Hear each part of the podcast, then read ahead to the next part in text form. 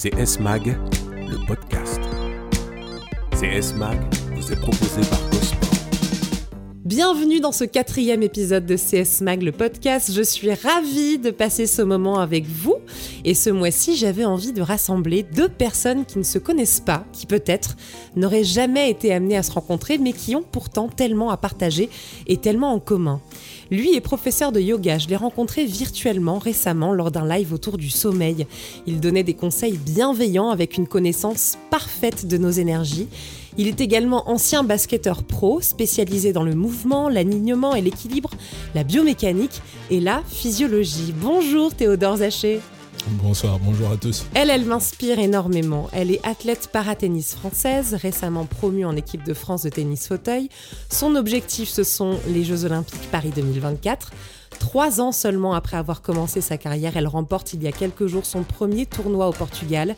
Acharnée du travail, jeune femme engagée, elle est l'emblème de la détermination. Bonjour Pauline Desrouledes. Bonjour Charlotte, bonjour à tous. C'est une bonne présentation pour vous deux, ça va? Ah bah C'est plutôt sympa. Bon, merci à tous les deux d'abord, et puis merci à toi, Pauline, de nous euh, accueillir chez toi pour enregistrer euh, ce podcast. On va se nourrir de toutes tes bonnes énergies. On va rentrer en détail dans vos entraînements à tous les deux tout à l'heure. On va évidemment euh, décrire votre force mentale que vous avez l'un et l'autre. Mais tout d'abord, on va revenir rapidement à votre enfance pour mieux vous comprendre. Quel lien avez-vous avec le sport l'un et l'autre? Est-ce que vous le pratiquiez beaucoup? Pauline euh, c'est vrai que moi j'ai toujours été très très très sportive. Euh, le sport a toujours été un moteur euh, très présent dans ma vie. J'ai d'ailleurs voulu beaucoup m'éparpiller et faire beaucoup de sport, toucher un peu à tout, beaucoup de basket et évidemment beaucoup de tennis. C'est pour ça que j'ai choisi ce sport plus récemment parce que c'était une évidence pour moi. Ça a toujours été mon sport. Et voilà, le sport a toujours été un moyen de, de m'exprimer depuis plus jeune âge. Et ça m'a aidé aussi dans les, dans les mauvais moments. Ouais. Et le basket comme, comme toi, Théodore? J'étais pas au courant. mais ça, c'est pas mal. Premier du point tout. commun trouvé sur le basket déjà? Toi aussi, c'était ça quand t'étais petit? Euh, non, non, non. En fait, le basket m'a toujours horripilé. Genre, tous mes frères et sœurs ont tous joué au basket et ont tous excellé dans ça. Donc, euh, étant le dernier, c'est pas qu'il y avait une pression, mais il fallait être bon. Dans n'importe quel sport, il fallait être bon en fait. Pas forcément, parce que j'ai commencé par exemple par l'athlétisme. Mais du coup, c'était les fondations pour autre chose. J'ai joué au foot, j'ai fait du judo, du handball, jusqu'à rentrer, euh, ouais, l'année de la sixième, cinquième, rentrer au centre de formation, basket. Parce Ah. que j'étais grand, c'était pas la mode les sprinters grands à l'époque. On s'est manqué complètement avec mes Il y a eu parents. des carrières On manquées. s'est manqué complètement avec mes parents. Parce que bah, Usain Bolt est là. Ouais. Usain Bolt est pas bien plus vieux que moi. Genre, Bien on a sûr. deux ans de différence.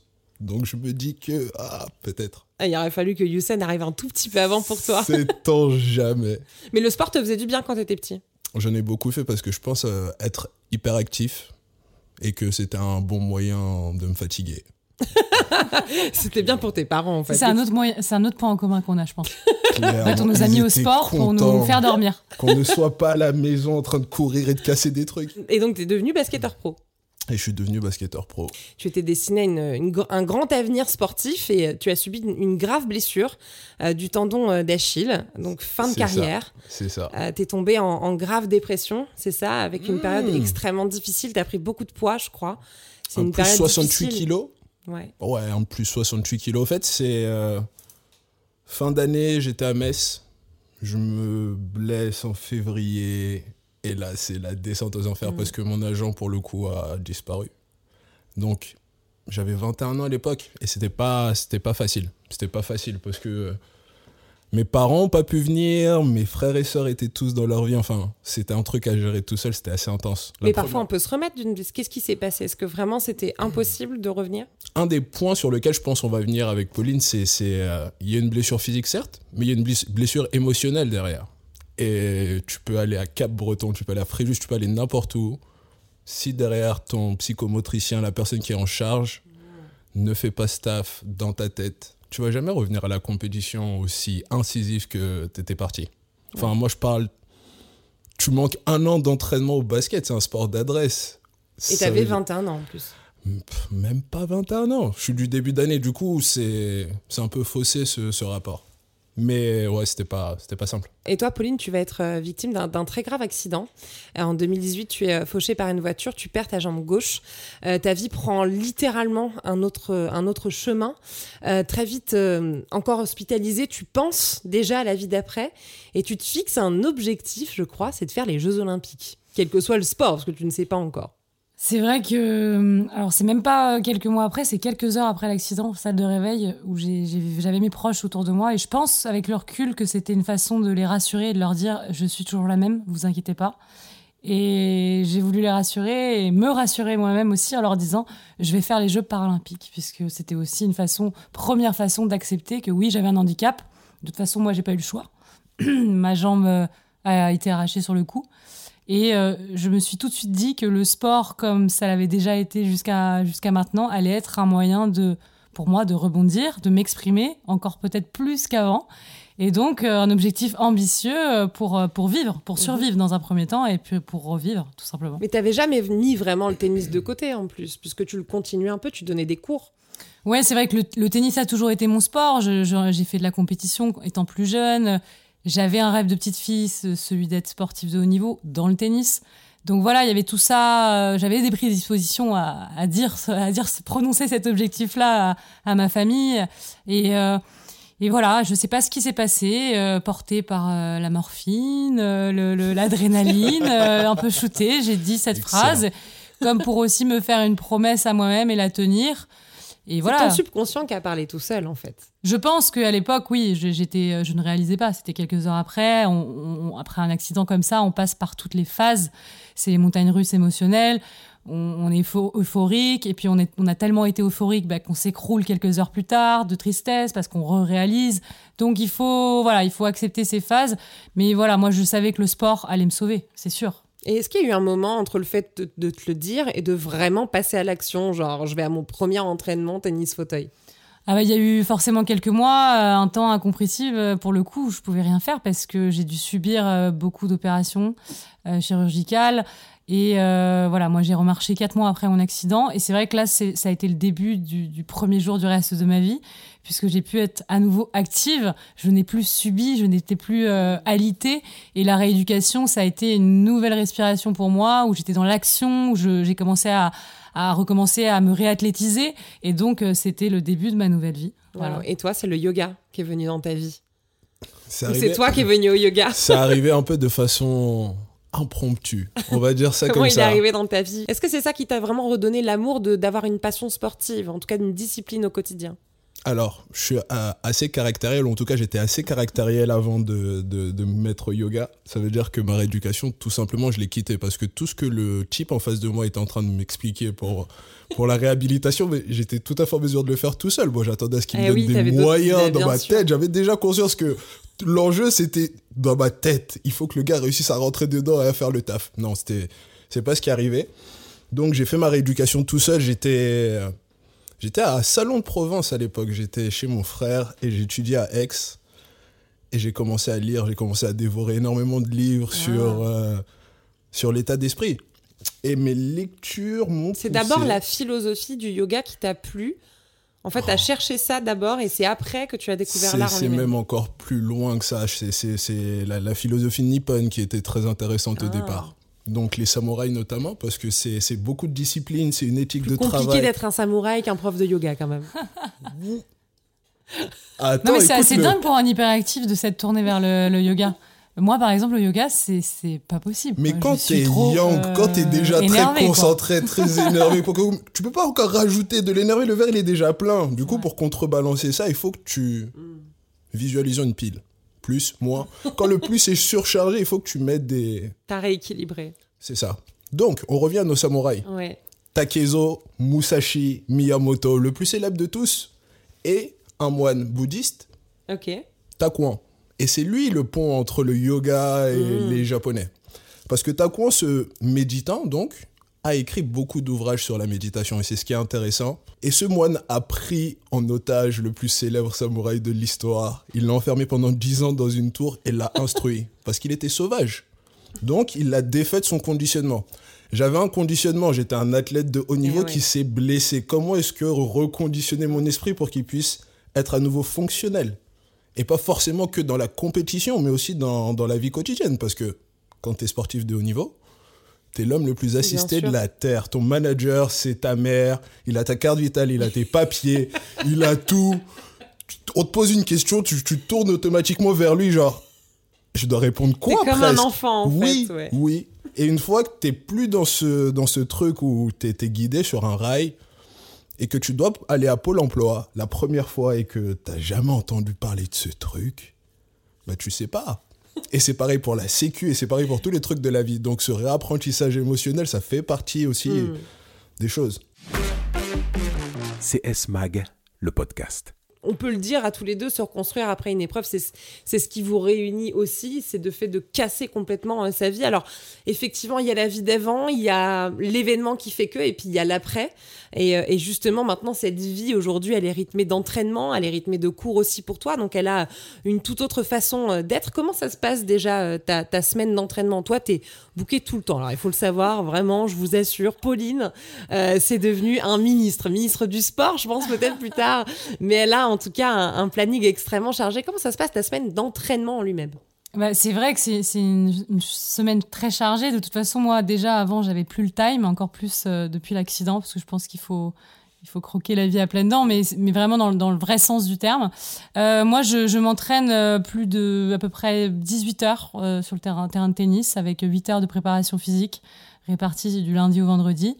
Et quand je suis pas en entraînement, je suis euh, en tournoi. Voilà, donc là c'est un peu plus dense, mais il y a une fatigue un peu plus nerveuse, mentale, où le, corps est mis euh, à rude épreuve, l'esprit aussi, et c'est notre gestion des, émotions. Et voilà, mais moi c'est un bonheur euh, depuis que je me suis relevée, de me lever tous les matins, de, pratiquer mon sport avec cet objectif en tête en 2024 qui est très ambitieux, mais qui me porte, qui me donne énormément de force. Et euh, ça, c'est. euh, Qu'est-ce qui me fait. L'univers entendu. Ouais, c'est vrai, c'est important de le dire. Non, mais c'est vrai. Moi, je me sens très privilégiée euh, malgré, euh, malgré tout. L'ironie de mon sort, c'est que j'ai j'ai la vie euh, bah voilà, dont, dont je rêvais. Bien sûr, si demain on me rendait ma jambe, je la reprendrais volontiers parce que ma vie d'avant, elle me manque et je suis encore très nostalgique de celle que j'étais avant. Mais j'essaye tous les jours de me dire qu'il faut transformer un drame, peu importe, il n'y a pas de hiérarchie hein, de, de la douleur, peu importe ce qu'on a pu traverser, en quelque chose d'autre. Et que si on a envie, c'est qu'on a une mission et qu'on on doit en faire quelque chose. Et voilà, moi je sais que j'aurais pu mourir euh, ce jour-là et je me sens privilégiée et j'essaye de, faire de mon mieux en fait. Et comment tu fais pour ne pas avoir une. euh, Parce que je pense qu'il y a des moments qui sont difficiles aussi à l'entraînement.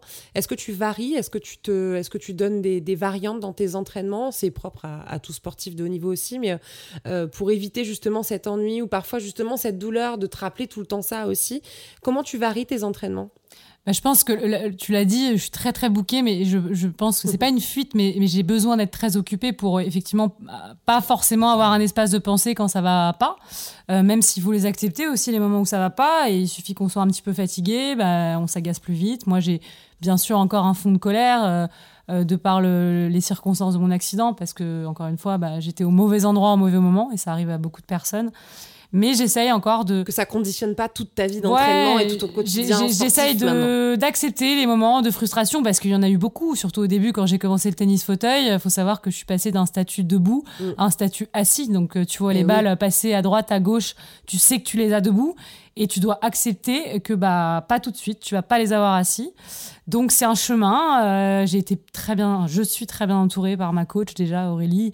Euh, voilà, le lien doit être très fort aussi, j'imagine. Ah, il y a un lien de, confiance euh, que, que voilà, euh, elle et moi, on, on donne pas notre confiance facilement, mais on s'est bien trouvé parce que c'est hyper important parce que ça va au-delà du tennis. Euh, moi, si tu Mm. veux, je dis souvent que quand je, je joue un match de tennis, je, maintenant, je, c'est comme si je jouais ma vie. Et qu'à partir de ce moment-là, il faut, il faut arriver à me cerner et il faut arriver à me pratiquer, à me supporter. Et c'est vrai que du coup, la coach, elle a un rôle assez important parce qu'il suffit que je sois dans un, un mauvais jour, et ben, elle va s'adapter. Oui. Voilà. Toi, tu comprends ça aussi en tant que prof de yoga maintenant, l'adaptation et d'avoir un lien aussi particulier avec tes élèves? Je parle beaucoup avec la communauté sur les réseaux sociaux. Mhm. Mais après, est-ce qu'à la fin d'un cours spécialement, je vais prendre du temps pour parler avec les élèves Si vous avez des questions, toujours avec plaisir? Mais les trois quarts du temps, vous n'avez pas de questions. Est-ce que je suis l'homme le plus clair de la Terre? Je sais pas. Ah, tu veux dire que tu arrives à avoir ce lien sans trop parler? En fait, qui Ce lien, je l'ai vraiment beaucoup plus quand j'emmène les gens en séjour, au fait. Ah, Parce que ça se prête beaucoup plus à ça. On est vraiment dans une semaine yogique, ça veut dire du lundi Mm. au vendredi, on est dans un cadre avec. Ouais, la le journée soir, qui les est énergies de la rythmée. nuit, le C'est ça, la, la- la journée, elle est rythmée avec des petits exercices de développement personnel, tu vois. Le matin, tu vas méditer en marchant, chose que tu fais pas Ah ouais, d'habitude. sûr. T'as un cadre, t'as la nourriture qui est healthy, t'as beaucoup de choses qui font que tu te sens vraiment un yogi et que peut-être tu vas embarquer une fois, rentrer toutes ces habitudes avec toi. Et c'est vraiment l'intérêt de, de pouvoir euh, breaker comme ça. Et tu les vois changer même du moment où tu les prends dans un stage et où ils vont euh, repartir et te dire au revoir. Tu te dis, waouh, c'est quelqu'un d'autre. La personne s'est illuminée. Je, je veux, je veux parler de la première retraite que j'ai organisée, c'était à Kitnos, dans les Cyclades en Grèce. Waouh. Bon, déjà, tu changes. Moi, je veux bien hein, si c'est en Grèce, hein. Mais évidemment que tu peux venir. Ah oui. Alors, le, le truc qui était assez cool, c'est que personne ne se connaissait vraiment au départ. Juste peut-être des filles entre elles, deux, trois. On a essayé de faire en sorte que les gens se rejoignent avant de monter dans l'avion. Ils sont descendus de l'avion, mais en mode c'était les meilleurs amis de la Terre. Ouais, c'est trop cool, on va même entendre. Et de temps en temps, on continue encore à se retrouver et à se voir dans les cours de yoga à l'extérieur. ouais. C'est la famille. Et vraiment, ça crée des, des liens fous. Ça crée des liens fous. C'est génial. C'est quoi la partie la plus complexe pour toi dans ton, dans ton métier maintenant? Je suis le pire gars au niveau de l'organisation. Je suis vraiment pas doué. Encore un point en commun. Non, mais tu vois, c'est- c'est c'est- c'est ce conditionnement d'avoir été assisté tout le temps. Maintenant, quand je dois faire les choses moi-même, c'est c'est parfois dur. Ah, c'est compliqué ça quand on est On sportif. procrastine beaucoup. euh, C'est vrai, Je mais c'est quand même paradoxal avec le fait que vous soyez des personnes hyper motivées tout le temps dans l'activité.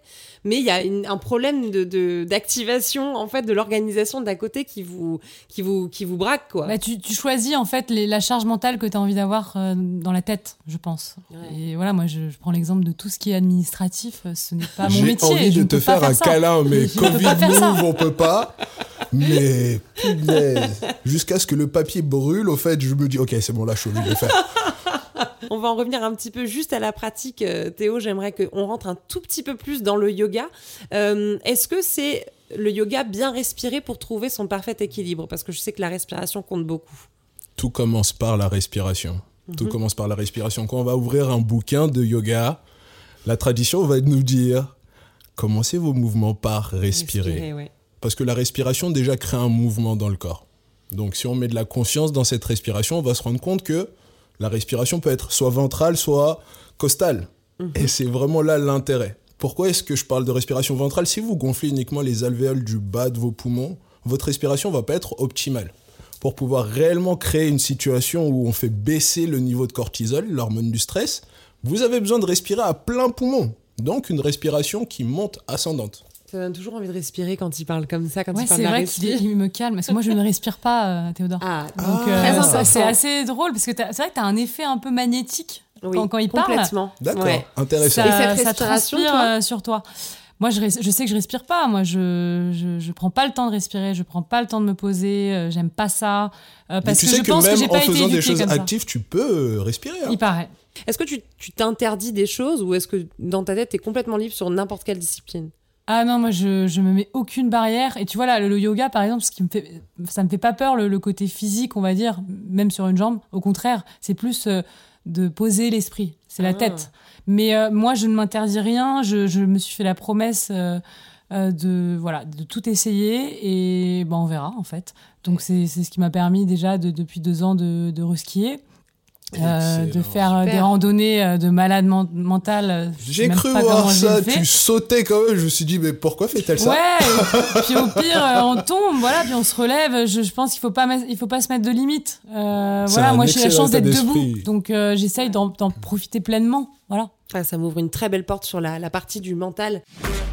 Vous écoutez CS Mag, le podcast. C'est vrai que vous avez fait l'un et l'autre euh, d'une tragédie une force. J'entends souvent que finalement les épreuves qui nous arrivent dans la vie, c'est parce que nous avons la capacité euh, de les affronter, sinon euh, elles ne nous seraient jamais arrivées. Comment vous avez compris que votre force mentale, à l'un et l'autre, elle était indestructible?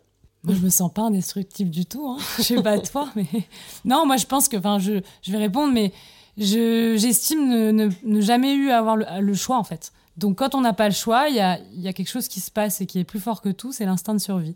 Et ça, on l'a tous en nous. Et je pense que quand on se retrouve dans une situation extrême, le corps, l'esprit, il réagit en urgence. Et moi, c'est ce qui s'est passé. Et, et, je pense encore aujourd'hui, s'il si, m'arrivait quelque chose de, de grave, je, je, réagirais de la même manière. Je pense qu'il faut rebondir et je me sens pas plus différente que les autres. En fait, je, je, avant, j'étais comme tout le monde, mais, mais voilà, j'ai jamais été plus forte que tout le monde. Mm. C'est la situation a fait, qui a fait que j'ai dû euh, prendre, chercher des ressources que j'imaginais pas moi-même. Et c'est aussi ça, peut-être, qui, euh, qui fait que là, tu as remporté ton premier tournoi. À quoi tu as pensé pendant 12 tournois, surtout sur la finale? Bah, c'est beaucoup d'émotions. En fait, à, chaque petite euh, victoire comme ça, euh, le long du chemin, c'est vrai que ça, ça, ça me renvoie à, voilà, tout ce que j'ai parcouru en, si peu de temps. C'est vrai que l'accident, il est encore récent, parce que ça va faire que trois ans. Et ça, voilà, ça, c'est beaucoup d'émotions. C'est beaucoup d'émotions. Il y a le film, on se refait l'histoire, on se refait le film. Et on, on repense aux, aux, moments les plus difficiles où on est dans le dur. On sait qu'il y en aura d'autres. Mais c'est pour des moments comme ça que qu'on a envie d'être là, en fait. C'est ouais. génial. C'est une belle revanche, en fait. Ouais. Et toi, ton mental, Théo? Parce que toi, t'es quand même la force tranquille et en même temps hyper solaire, mais on se demande ce qu'il y a sous ce mental, en fait. Alors, franchement, allez, on va parler de la période euh, post-traumatique. La, la partie de dépression, c'était pas simple. J'ai eu un comportement de, de sauvage. Je suis parti m'isoler à la montagne, trois ans sans téléphone. Wow. Je choisissais mes appels. mes parents étaient fous. Et après, on reparlait de ce moment. Ils m'ont dit Mais tu sais, s'ils ont pensé que tu étais en prison? Genre, très sérieusement, mes frères et sœurs et toi avaient tout fait sur les réseaux sociaux, essayer de me chercher. Et j'étais à ce moment-là. Ouais, j'étais dans un mutisme nécessaire, en fait. parce qu'il y, y avait tellement de choses qui se passaient dedans. Enfin, des révélations, des souvenirs d'enfance mmh. euh, que j'avais omis de que j'avais même rangé dans une super bonne case. Enfin, je... Mais ce mental supra fort que tu as développé, maintenant, tu as quand même face à toi peut-être des élèves qui ont une faiblesse au niveau du mental. Comment tu arrives à gérer ça, en fait? Parce que maintenant, tu as quand même un métier d'ouverture d'esprit. Il faut que tu sois ouvert, il faut que tu communiques, il faut que tu enseignes. J'essaie clairement, en fait, de, de, me mettre à leur place. Mais à leur place dans l'état émotionnel, dans l'humeur, et vraiment adapter mon discours et parler, parler au cœur de la personne parler à la petite personne dedans. Au yoga, on parle d'Atman. C'est cette petite parcelle d'univers qu'on a tous en nous. Ah, j'adore. Exactement. C'est génial. Et quand on dit namasté, c'est cette Atman, cette version ultime de nous qu'on salue. Je wow. reconnais l'avoir et salue ce que tu as en toi. C'est ça le message profond de Namasté. Donc, faut aller chercher dedans, faut aller ressasser, reprendre la scène, la refaire dans tous les sens, tirer le jus le plus pur possible de l'expérience. Non, c'est un processus mental, c'est long et c'est un peu inhérent à chacun. Et ça dépend aussi de d'où est-ce que tu viens, tes ouais. parents, ton creuset. Bien si... sûr. Ouais, c'est vrai. Toi, toi, je pense que toute ton éducation, les valeurs qu'on t'a données, c'est ça aussi qui fait. Euh... C'est une, une, base hyper importante. C'est le plus solide qu'on a tous en soi. Clairement. Et après, il faut en faire quelque chose ou pas, mais ça Mmh, aide. le ça socle. aide beaucoup. C'est un socle, ouais, c'est ça. Est-ce qu'il y a eu des moments de doute? Clairement. c'est pour ça que je te disais qu'on n'est pas indestructible. Enfin, moi, je Ouais. me sens pas indestructible parce que. Mais c'est aussi le fait. C'est pour ça que je dis indestructible parce que c'est toujours quand on a la conscience que demain tout peut s'arrêter et je peux m'effondrer et il peut m'arriver un truc grave. Et en fait, avoir conscience de sa faiblesse, c'est ça qui fait qu'on est extrêmement fort en fait. Donc, est-ce qu'il y a encore aujourd'hui des moments de doute? Il n'y a plus de moments de doute, il y a des moments de grande panique, mais on arrive assez vite Ah. à relativiser. Ah bon? Dans quelles circonstances? Professionnellement, essentiellement, voyons, quelle question. Oui, bien sûr, surtout avec la période qu'on a traversée où tu t'es posé des questions et. Je me suis dit que j'allais retourner bosser dans l'immobilier, au fait. Non, mais c'est vrai, c'est important ce que tu dis. Non, non, je me suis dit que j'allais reprendre un, un travail normal. Non, je dis ça dans l'immobilier, ça aurait pu être n'importe où, même éboueur. Bien sûr, bien Parce sûr. que je me suis dit que j'allais jamais réussir à payer mes factures et à sortir de là sereinement. J'ai même envisagé à reprendre à jouer au basket, vous imaginez le truc Ça aurait pas fait du bien au sport de me revoir jouer. Non, mais c'est super intéressant ce que tu dis parce que c'est la période qu'on a traversée, en tout cas pour les sportifs, là, de, que ce soit professeur ou, ou même athlète de haut niveau. Si on n'a pas ce mental-là, si on l'a pas bien développé, c'est extrêmement compliqué de traverser cette période. Ça t'a fait peur, toi aussi, Pauline? Ouais, moi, le, le premier confinement l'année dernière, je l'ai très très mal vécu. Effectivement, si tu parlais de moment de doute, c'était un moment de dé- désarroi que j'avais pas connu depuis que j'étais à l'hôpital. Parce que le, le temps s'arrêtait. Et en fait, c'était ça que j'avais mal vécu à, à l'hôpital, ce, ce temps qui est à l'arrêt et on Tu pouvais subit. pas sortir, ils t'ont retiré le tennis, tu pouvais pas aller t'entraîner, tu Ouais. pouvais... J'étais dans la, oui, l'inaction. Alors, je, malgré, je fais- je faisais ma petite préparation physique, mais bon, on se sent seul, on est seul avec soi-même et c'est difficile quand on n'est pas au top. Mais j'ai commencé à me dire des phrases. Voilà, Pauline, t'es, t'es pas à l'hôpital en pleine période de Covid, donc euh, estime-toi heureuse.